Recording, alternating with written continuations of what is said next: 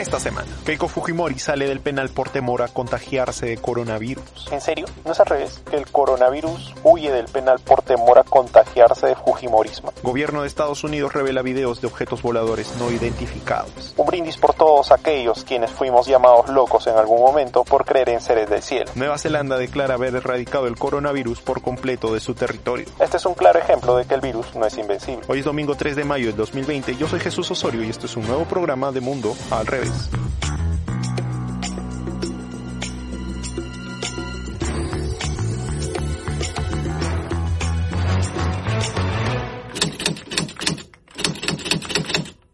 Amigos, la libertad. ¿Seríamos acaso humanos si no somos libres? ¿Lo éramos antes de esta pandemia? ¿Lo somos ahora, encerrados en nuestras casas como animales de zoológico? ¿Una persona que mata merece ser libre en tiempos de pandemia? Todas estas preguntas esta semana salieron a flote en la opinión pública debido a que cientos de presos realizaron protestas en diferentes penales exigiendo que no se les desampare. El punto de ebullición de estas protestas tuvo como escenario el penal Castro Castro en Lima, donde nueve personas murieron luego de que reos de ese centro penitenciario se amotinaran tras la muerte de dos reclusos contagiados de coronavirus. ¿Quién lo diría? En un penal mueren más personas por violencia que por el virus. Según medios de comunicación, las muertes fueron provocadas por impactos de balas. No por estornudos, ojo. Y pese a estas muertes, a la quema de colchones y decenas de carteles exigiendo libertad, el presidente Martín Vizcarra anunció que se estaban preparando indultos para 3.000 presos en situación vulnerable. ¿Situación vulnerable? ¿Qué intentan decirnos con situación vulnerable, Jesús? Pues se trataría de madres con hijos menores de 3 años, gestantes, entre otros. Y como para que no queden dudas, el presidente Martín Vizcarra dijo este miércoles que ni criminales, ni feminicidas, ni violadores, mucho menos narcotraficantes y corruptos, saldrían en libertad por esta medida que busca contrarrestar el hacinamiento en las cárceles. ¿Qué? Pero Jesús, la ex candidata presidencial Keiko Fujimori salió en libertad esta semana también. ¿Acaso nos están mintiendo? Y bueno, lo que les puedo decir respecto a lo ocurrido es que ella salió porque aún no ha sido condenada por los delitos que viene siendo investigada. El principio de prisión preventiva se da por el riesgo de que el investigado escape llevada a los citatorios que impone la justicia, o sea, riesgo de fuga. Si no hay riesgo de fuga, porque todo está cerrado, ¿qué objetivo hay que esté bajo esta medida? Diferente panorama es el de los miles de presos que protestaron la semana pasada, puesto que ellos ya han sido condenados por sus delitos. Ya se probó que ellos han matado, han violado, han secuestrado y más. Ahora, tampoco es que el sistema de justicia del Perú sea el mejor del mundo y en esas cárceles no estén injustamente personas que no han cometido delitos. De esos casos sí hay. Lo cuestionable de este tema es cuál será el criterio para determinar quién sale en libertad o no, o si de verdad estas personas están aptas para reintegrarse a la sociedad, porque digo, pueden haber mujeres embarazadas que hayan cometido macabros crímenes y su condición de gestantes las hacen potenciales candidatas para que salgan libres, pero a su vez su no reintegración las hace un peligro en una situación de emergencia. Un ejemplo claro que también provocó la reacción internacional esta semana es la de El Salvador, un país que desde hace décadas vive una crisis de seguridad provocada por las pandillas. La Mara Salvatrucha y el Barrio 18, las pandillas más violentas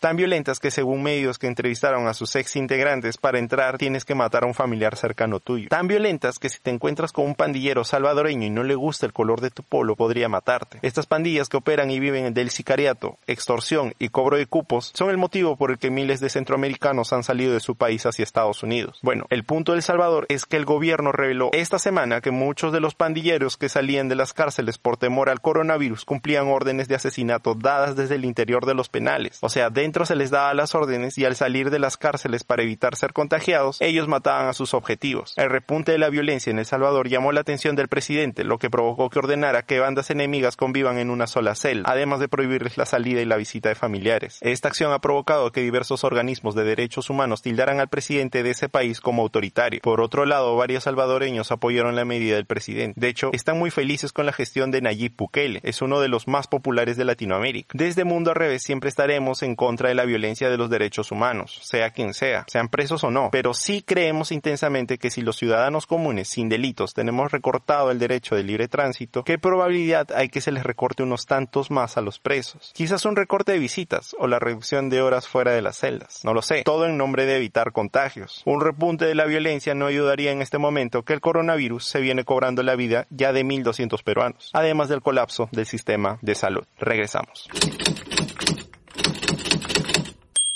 Amigos, los ovnis. Objetos voladores no identificados. Esas figuras que nos hacen preguntarnos si realmente estamos solos en el universo. Si lo estamos, qué triste sería, ¿no? ¿Son los ovnis acaso esos seres cabezones con piel pálida y manos largas que nos suele vender la industria del cine? ¿O es un ovni tu amigo el raro que ama ver las estrellas? ¿O tu vecina la que no quiere que te sientes en su puerta? ¿Qué demonios son los ovnis? Es lo mismo un ovni que un extraterrestre. Los ovnis, como lo mencionamos en un principio, son objetos voladores no identificados. Pueden ser cualquier cosa que no tiene una explicación lógica y está en el cielo. ¿Cuál es la diferencia con un extraterrestre? Que mientras un ovni puede tratarse de un globo, un avión o un satélite, no debidamente identificados al principio, los extraterrestres sí son seres que viven fuera del planeta. Ojo, no estamos hablando de Wisin y Yandel, que también son conocidos como los extraterrestres. Ahora, esto en un supuesto que existan, porque muchos estudiosos apuntan a que la vida extraterrestre podría existir, pero no necesariamente sería inteligente. ¿A qué viene todo esto? Esta semana, el Pentágono de Estados Unidos publicó de manera oficial tres videos de corta duración donde se ven ovnis. Estos objetos voladores fueron grabados entre el 2004 y el 2015 y habían sido revelados y vistos por millones de personas a través de medios con gran grado de credibilidad como The Washington Post y The New York Times. En ese momento, cuando se difundió, voceros no autorizados del gobierno de Estados Unidos habían aceptado que eran reales. Había mucha especulación y no faltó el agitador de masas que señaló a Washington de ocultar valiosa información. Estos videos muestran objetos voladores que se mueven rápidamente y que fueron grabados con cámaras que detectan la temperatura. En los audios, además, se escuchan las voces emocionadas de los pilotos quienes observan los objetos y destacan lo rápido que se mueve. ¿Quién no estaría emocionado? El video fue publicado esta semana para frenar las especulaciones en torno a estas tomas. Pero Jesús, ¿qué dijo Estados Unidos al momento de publicarlos? ¿Aceptó que hay vida en otros planetas? ¿Que los extraterrestres viven entre nosotros? ¿Que Katy Perry es un reptil? Y pues no, el Pentágono publicó los videos señalando que desconocen de qué se trataría y que al no ser un tema tan relevante, no tiene sentido que se oculte, porque podría tratarse de un dron, de una nave espía de algún gobierno o de cualquier otra cosa. Producto de esta revelación, el gobierno japonés dejó ver esta semana que se está preparando para que los pilotos del cuerpo de defensa del país asiático puedan responder ante un objeto volador no identificado. Pero responder significa necesariamente atacar? Pues no, lo que realmente está haciendo el gobierno japonés es definir un conjunto de reglas para que sus pilotos sepan qué hacer por si se encontrara un objeto volador no identificado. Un sistema de protocolos, en pocas palabras. Por nuestra parte, nosotros estamos fascinados con la idea de que este tipo de información sea revelada, pero si debemos confesar que no entendemos el por qué, habiendo ya un pánico perrón por el coronavirus en el mundo, Estados Unidos decidió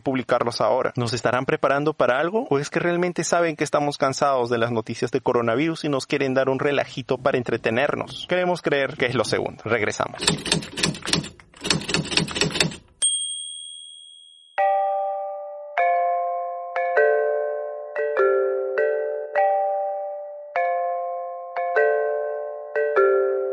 Javier es un español que viajó a China para hacer una tesis de sociología. Ahí conoció a su esposa Lele, una mujer china que vive en la provincia de Hubei, cuya capital es Wuhan, donde ocurrió el primer caso de coronavirus en el mundo. Ambos son dos youtubers que documentan fascinantemente la vida de esta provincia antes, durante y después de la pandemia. ¿Quieres entender mejor la cultura china de la boca de un sociólogo y ver además hermosos paisajes de la China rural oriental? Este canal de YouTube es para ti. Pueden encontrarlo en YouTube con el nombre de Javier Tso con B labial y Z de zorro o escribiendo en el buscador Javier y Lele. Les encantará. Regresamos.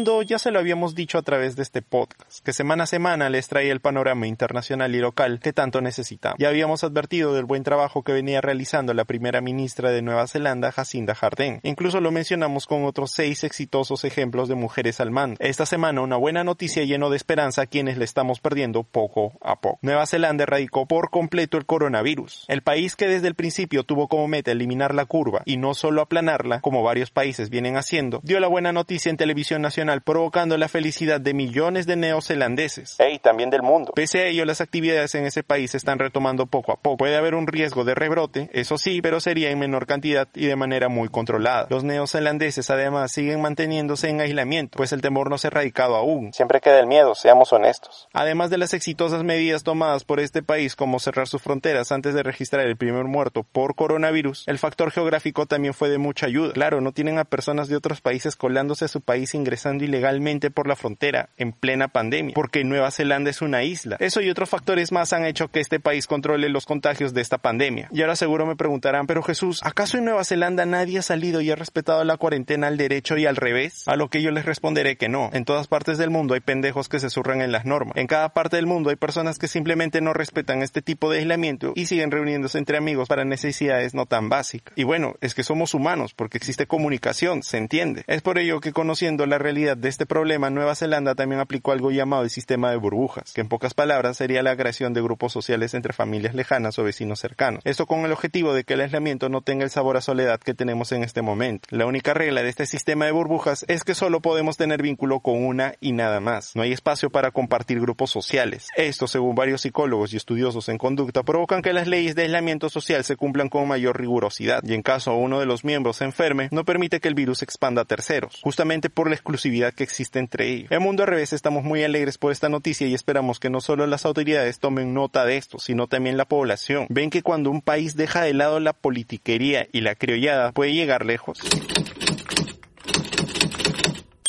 Y bueno, eso fue todo de mi parte. Yo soy Jesús Osorio y si les gustó este capítulo no duden en darle like, compartirlo en sus redes sociales y suscribirse al canal. Nos vemos en una semana para un siguiente capítulo en Mundo al revés. Eso es todo mundo. Hasta luego.